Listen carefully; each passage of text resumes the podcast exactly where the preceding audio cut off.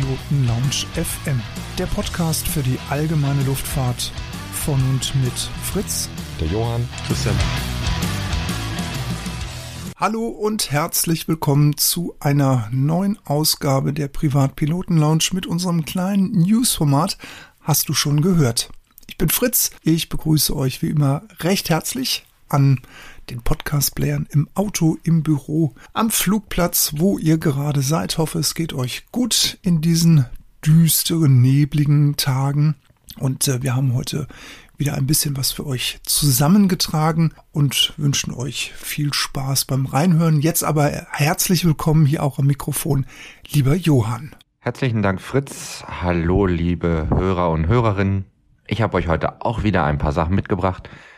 Die erste Sache, die ich euch zeigen möchte oder von der ich euch berichten möchte, ist die Website glidinghotspots.eu, also wie man hört, etwas für unsere Segelflieger.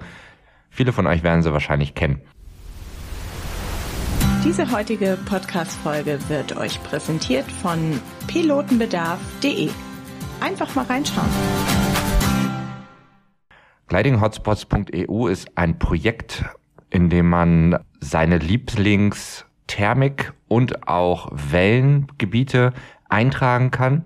Und dann gibt es dort eine faszinierende Google Maps Seite, wo man sich auswählen kann, wie steht der Wind. Dann sehe ich sofort, wie sind dann die Wellenfluggebiete. Also mein altes Fluggebiet am Id in, Segel, äh, in Niedersachsen ist auch dort zu sehen. Für ähm, mega interessant aber auch viele Thermikflächen sind dort zu sehen. Also wo sind gute Thermik, äh, Thermiken zu finden? Wo, was sollte man lieber meiden?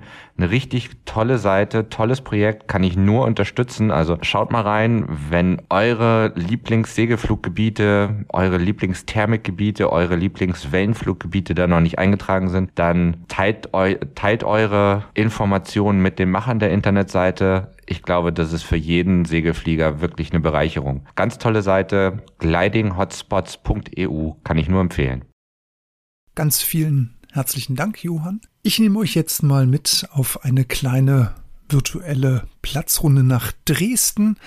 Und da weiß ich, da wird sich einer unserer Zuhörer ganz besonders drüber freuen, der Tilo. Da gehen mal an dieser Stelle ganz herzliche Grüße nach Sachsen raus. Ja, die Landeshauptstadt Sachsens, Dresden. Das ist so für mich persönlich das deutsche Florenz an der Elbe. Es gibt Städte, die haben einfach unverwechselbare Kulissen. Dazu gehört einfach auch die Stadt Dresden. Semperoper, Zwinger, Elbe und über allem thront jetzt wieder in ihrer vollen Pracht die errichtete Frauenkirche. Und wer von euch Lust bekommen hat, die Stadt Dresden zu entdecken, der sollte das von Freitagnachmittag bis zum Sonntagabend machen, denn in dieser Zeit soll es sehr günstige Lande- und Parkgebühren in Dresden geben. Der Flughafen von Dresden, eigentlich genauer gesagt Dresden International oder international, liegt circa neun Kilometer nördlich des Stadtzentrums im Stadtteil von Klotsche. Die S-Bahn ist fußläufig vom Flughafen also schnell erreichbar und damit kann man na, locker so in 20 Minuten dann schon bequem die Innenstadt ansteuern. Wenn ihr dann in der Stadt angekommen seid, dann sollte eigentlich jeden Besucher der erste Weg natürlich in die Altstadt führen und damit verbunden auch über die sogenannte Dimitrov-Brücke. Die heißt ja gar nicht so. Das ist ein Spitzname. Den hat die Brücke bekommen aus der Zeit des August des Starken, dem Kurfürsten von Sachsen.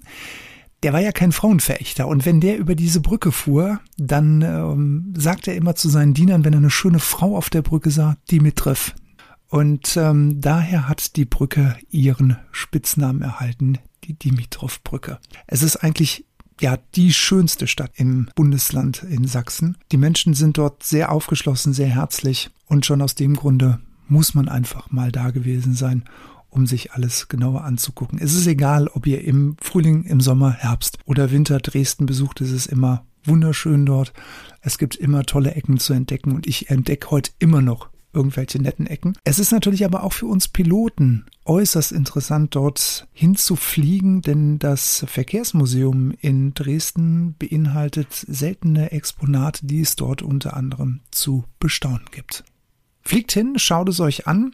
Schnell noch von meiner Seite ein paar Daten zum Flugplatz. Die Kennung Echo Delta Delta Charlie auf der Frequenz 122,930.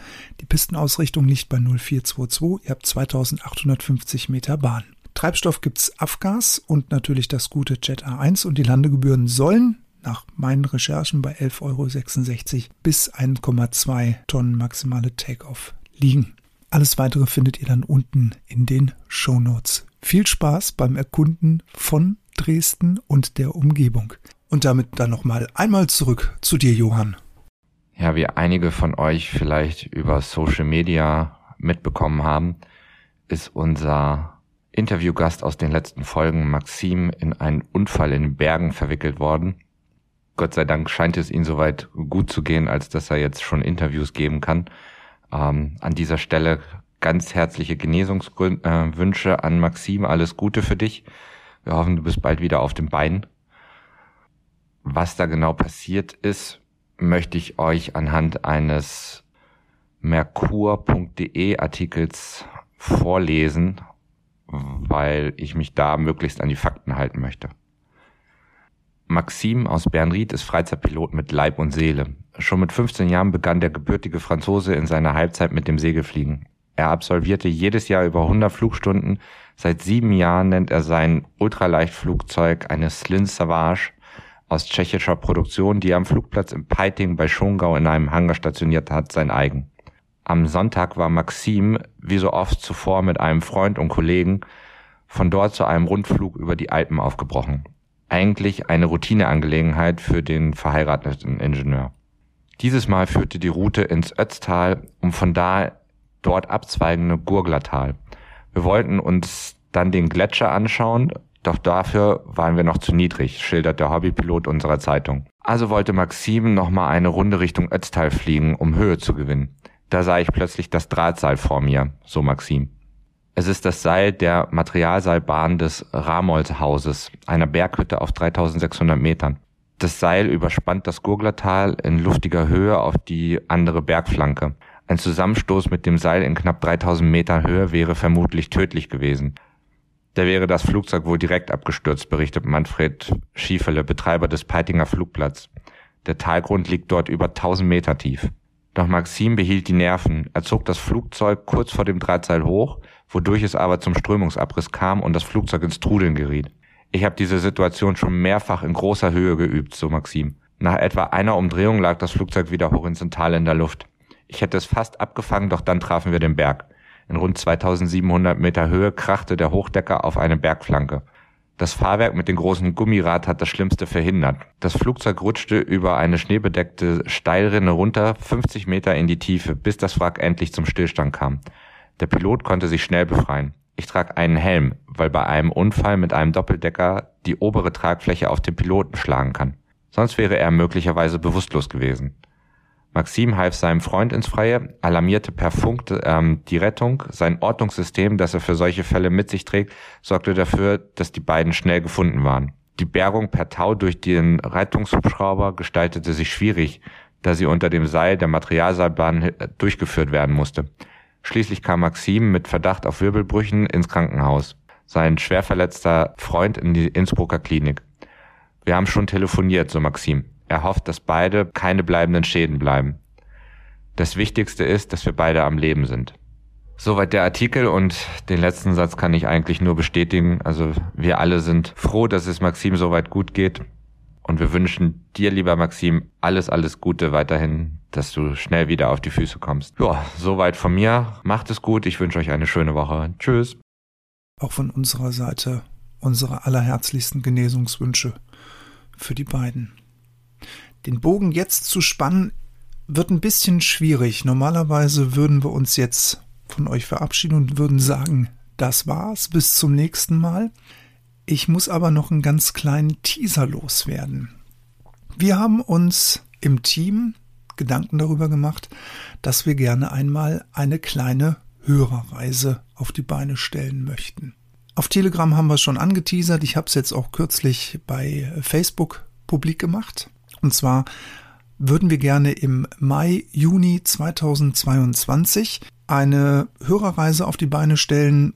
Drei, vier Tage, wir schauen einfach mal, wie es klappt. Wir haben uns für dieses Datum entschieden, weil das Wetter in der Zeit recht stabil ist und die Tage auch wieder länger werden und möchten einfach mal ein bisschen Nord, Süd, Ost, West Ausrichtung geben an Plätzen.